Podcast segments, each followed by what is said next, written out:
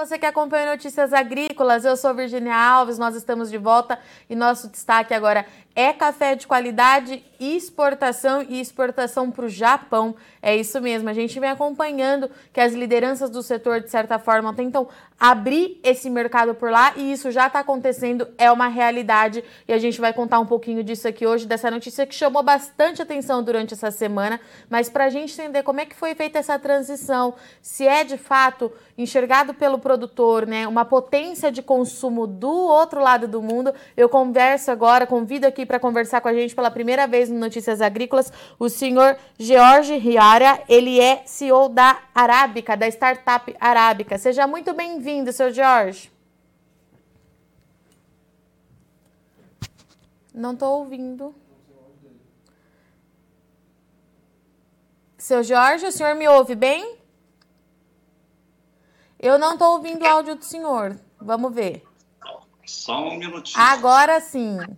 Então vamos lá. Seja muito bem-vindo ao Notícias Agrícolas. Muito obrigado. Nós que estamos aí, agradecemos a oportunidade para vocês. Essa notícia chamou bastante atenção durante a semana no setor, seu Jorge. Eu queria entender como é que tudo isso começou. A gente sabe que não foi uma transação que aconteceu de um dia para o outro, foi preciso, foi preciso, né, necessário muito planejamento, entender o mercado do lado de lá, da outra ponta. Então, eu queria que o senhor começasse o nosso bate-papo falando como é que foi o pontapé inicial dessa exportação para o Japão. Ok, a família Minamihara, é, o Getúlio, especificamente o pai, ele formou comigo na Exalc, nós somos contemporâneos lá em Piracicaba. E eu, conhecedor que eles já produziam um café orgânico super especial, nós aqui no Hub de Londrina desenvolvemos a Arábica, que é a startup uhum. é, especialista em rastreabilidade em blockchain. Aí é, nós nos reunimos já, a gente tá, se conversa há um bom tempo, e nós definimos que apareceu o, o mercado japonês, no caso a UCC, o Eshima Coffee Corporation, é, a, um lote de café especial para ele, aí nós decidimos que vamos rastreá-las com tecnologia blockchain. E aí nós iniciamos cerca de três meses atrás, né, e já uh, objetivando o anúncio uh, durante o 23º Seminário Internacional do Café que ocorreu semana passada em Santos. Deixa, para quem está nos assistindo, vamos relembrar para eles o que significa a tecnologia de rastreabilidade via blockchain, seu Jorge, pode ser? Como é que essa Olha, ferramenta opera? Claro, é, resumidamente, tá? até para ser bem sucinto, a, a blockchain é um, é um processo de tecnológico, né? é, uma, é uma tecnologia tá? nesse movimento digital que o agro vem passando e que você consegue colocar as rastreabilidades, ou seja, no caso do Minamihara, como que ele foi colhido, como foi secado, como foi armazenado, como foi torrado, o grau da torra, tudo isso está registrado uh, num QR Code que o, a UCC, recebendo, ela pode, pumba, clicar e saber tudo o que aconteceu. E, ao mesmo tempo, é possível que ela utilize esse mesmo QR Code eh, e copie no produto final dele, onde o, o, o, o, cliente dele final, que vai saborear essa iguaria, ele pode clicar e olhar também é, todo o histórico da fazenda. É lógico né, que está tudo em inglês, tá? Mas a, a, outro processo importante desta tecnologia é que nós podemos estar fazendo o caminho inverso, ou seja, nós, Minamihara, ele poderá saber é, onde e quando o café dele também está sendo consumido. Então, isso é tecnologia, tá, gente? É conexão com as duas pontas, então, seu Jorge, com quem produz e com quem consome esse café? Correto, correto. E eu acho que a gente tem até mecanismos de se colocar um feedback ou seja, pedir o que ele achou, né, e começa a fazer um, um relacionamento e uh, uh, encarteirando o cliente para o produto final dele. E por que que o Japão, seu Jorge, era uma demanda de mercado que a gente tinha, era é, um polo é, que tem potencial para aumentar o consumo de café e, ao mesmo tempo, pede por essa rastreabilidade. A gente sabe que o consumidor, na ponta final, está cada vez mais exigente, né, seu Jorge? Por que, que o Japão? Por que para tão longe esse café?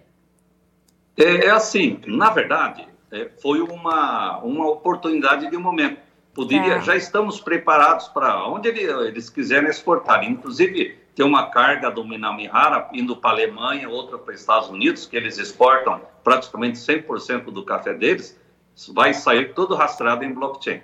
É, agora, quando você fala em oportunidade, é muito interessante essa, esse gancho para nós.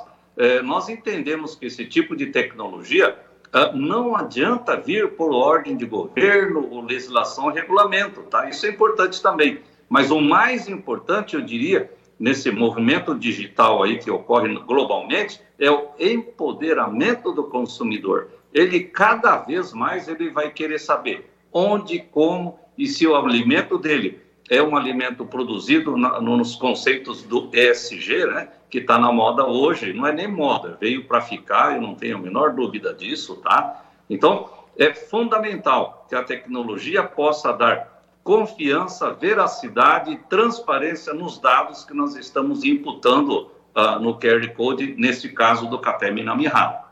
E qual que foi o tamanho dessa carga, dessa exportação em termos de volume, seu Jorge?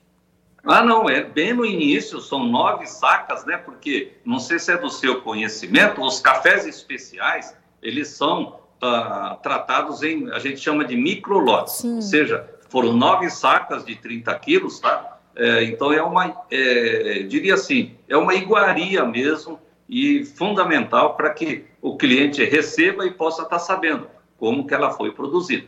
Esse café já chegou lá? Olha, saiu dia 16, está quase chegando. e depois a gente vai consegue ter, então, por essa plataforma, o feedback do consumidor lá na outra ponta.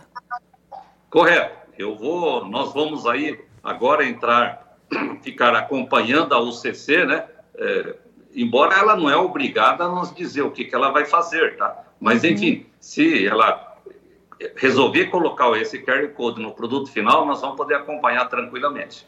E a expectativa de novos embarques nessa modalidade, o senhor já falou para a gente aqui é, de Alemanha e Estados Unidos, mas tem no radar aí novas oportunidades que possam surgir, seu Jorge? Olha, com certeza, porque é, após todo esse trabalho que a mídia vem fazendo, também divulgando, essa semana já recebemos ligações de várias cooperativas, principalmente do Cerrado, da região sul de Minas, né? De traders também, tá? Querendo saber como é que o processo funciona. Ele é simples e é fácil de ser colocado, tá? Então, é, eu diria assim, é, principalmente quando o consumidor começar a pedir, é, principalmente na Europa, na Ásia, aí nós já vamos estar prontos para poder atender o mercado brasileiro. É, e esse café, só para a gente dar a última informação, saiu de Franca, né? A produção da Minahara é em Franca, São Paulo, é isso? Exato, eles produzem numa área totalmente orgânica, são 110 hectares de café e 70 dos quais sombreados em abacateiros, tá? Então é um café que ele amadurece é, com sombra, com mais tempo, com lentidão e todo o processo de 15 anos é, no trâmite orgânico que a família conseguiu é, produzir e está aí agora, colhendo os frutos do trabalho árduo, dos desafios que eles tiveram para chegar no momento que eles estão vivenciando hoje. Seu Jorge, eu agradeço muito sua participação e disponibilidade. Se tiver mais alguma mensagem que o senhor queira deixar para quem está nos assistindo, já que o senhor tem o contato aí tanto com a base produtora, mas também com a outra ponta que vem sendo cada vez mais exigente, pede né, que a gente explique de onde vem esse café, como ele é produzido. O espaço é do senhor, fique à vontade. Tá, eu vou então finalizando, agradecendo e dizer que é muito importante é, que mídias como as de vocês estimulem a questão da rastreabilidade, porque ah, o Brasil ele precisa provar ao mundo que nós sabemos produzir é, alimentos saudáveis, sustentáveis, tá? Haja visto, por exemplo, o nosso maior cliente da Arábica, ele está em Portugal. É um grande, é um brasileiro, grande produtor de amêndoas lá, e seguramente o maior projeto de agronegócio nas mãos de um brasileiro em terras europeias. Nós estamos lá implementando todo o protocolo dele de produção para rastreamento, porque o mercado dele é Europa e Ásia. Perfeito, seu Jorge. Muito obrigada. Eu deixo o convite aberto. Qualquer novidade que o senhor tiver por aí na Arábica, só acionar o Notícias Agrícolas, que nós estamos aqui para ouvir as histórias e, é claro, comemorar a conquista dos nossos produtores. Obrigada. Bom final de semana. Combinado. Obrigado.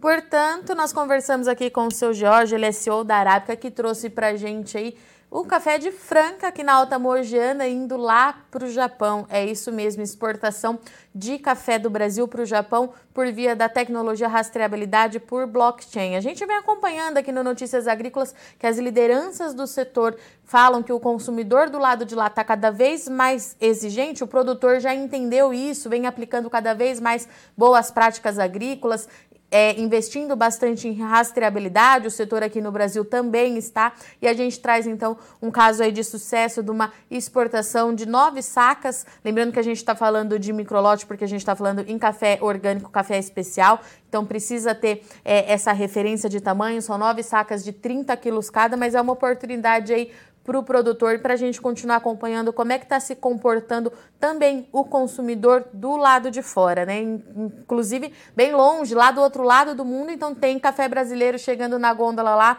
Esse café deve chegar nos próximos dias, de acordo com o seu Jorge, a gente vai continuar é, acompanhando, porque de acordo com ele, essa plataforma digital permite que a gente tenha também um feedback de quem está consumindo esse café. Bom, eu agradeço muito sua audiência e companhia, mas nossa programação continua, não sai daí que já já a gente está de volta se inscreva em nossas mídias sociais. No Facebook, Notícias Agrícolas. No Instagram, arroba Notícias Agrícolas. E em nosso Twitter, arroba Norteagri.